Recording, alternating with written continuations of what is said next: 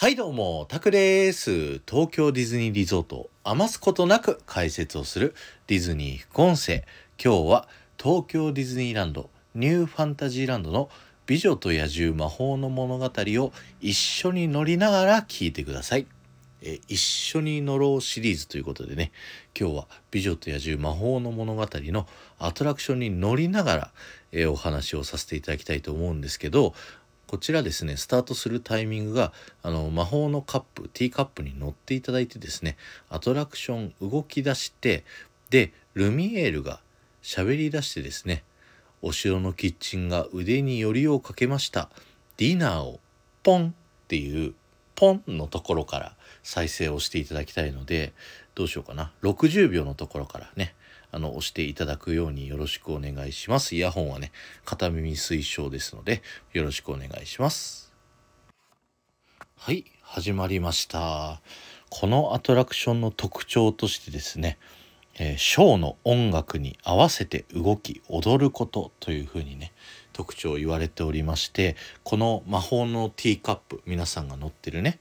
えー、ただただ移動するだけじゃなくてこうぐりぐりね踊るように移動するっていうのがね面白いですよねそして今外側を向いてね食器棚を見てるんですけどこの間ついつい後ろ見てですね食器棚の下から料理がニョキニョキ生えてくるところをね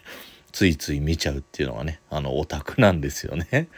でひっくり返って料理がバーンって出てきてここねケーキがニョキニョキ生えたりだとかあのチップがねビャーって下から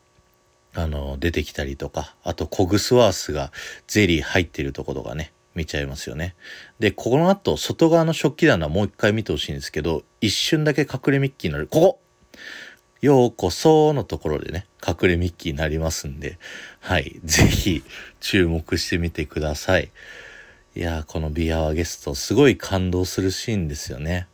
で、次の部屋にね、移っていくんだけど、この後、コグスワースのゼリーだけスポットライトがピンって当たるのがね、それ僕すごい好きなんですよ。さあ、次の愛の芽生えの部屋のシーンになります。この歌僕すごい大好きなね歌になってるんですけどもこの歌歌うシーンですねベルと野獣はそれぞれ心の中で歌ってるというね元の映画のねあのストーリーの設定になってるので声と動きっていうのが連動してないっていう風にねなっているんですよね。というかこのアトラクション本編のねベルたちって一個もあの動き実は連動してないんですよねさっきのあのビアワゲストのベルもずっと同じ動きしてるっていうところがあるんですけどまあそこはしょうがないですね。で野獣がねこう小鳥にこうすごい包まれまくってるっていうのがねすごい可愛いですよね。でこの部屋のシーンはですね次の部屋以降が詰まってたらあの待つためのねこう部屋になってるのでこの歌が歌い終わった後ずっとね音楽が流れ続けてたら一回このねあのラジオを止めていただいて動き出したら再開するっていう風にしてください。この放送自体はノンストップで進んだ時の尺でねやろうと思っててこれね4大きく分けて4つのシーンになってるんだけどそれぞれが同じ尺になってこう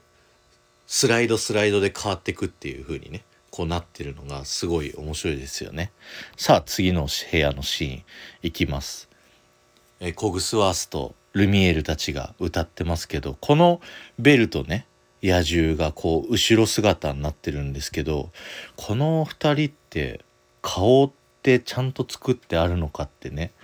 すごい気になりません？なんかこうスポンサーだったら前から見れるとかそういうのあったら是非やってみたい。さあガストンさん影しか出ないガストンさんなんですけどはい。すごい好きですガストンさん。さあここで左側のね人たちだけ見える洋服ダンスのワードローブさん。僕このキャラすごい好きです。さあそしてあっさりねご主人様がやられたって言ってねあっさりやられてしまうというともう強烈展開早すぎなんですけどここでねあの後ろ見ると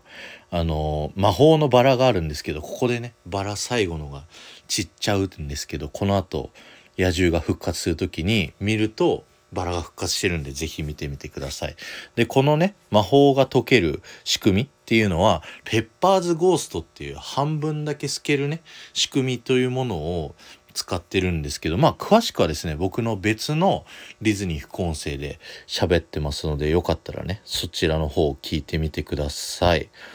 さあそしてこっからですね、えー、城の魔法が解けるというねあの演出になっていくんですけどアトラクション降りた後ねこう外に出るとこう両側の通路がねこの魔法が解けた後の色になっておりますので是非そこね注目してみていただけると嬉しいです。あの、アトラクション乗る前の外の城は、ちょっとピンクがかった、紫がかった色になってるんだけど、本来の城の壁は黄色になってるっていうことでね、是非見てみてください。さあ、フィナーレ美女と野獣のね、曲のシーンでございます。まあ、このね、野獣アダム王子って人間にね戻っちゃってるシーンなんですけど本当はね野獣のベルと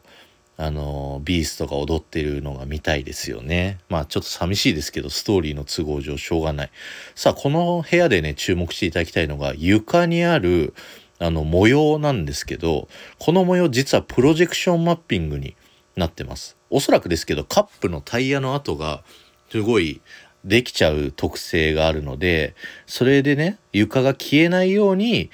映像をね映すことになってんじゃないかなと思います。でカップが通る時にねあの黒い影をそのカップに合わせてその僕たちに模様が投影されないようになってるっていうね。そういう仕組みになってるので是非そこ注目してみてください。さああとね周りにあのー、魔法の力が解けたですねキャラクターみんないるんですけど正直ちょっと寂しいよねこの部屋ね。いや感動するんだけどねこの曲を聴きながら見てると。何回も乗ってるとちょっとそういうところを見てしまうかなっていうのが思っちゃいますさあそしてですね最後、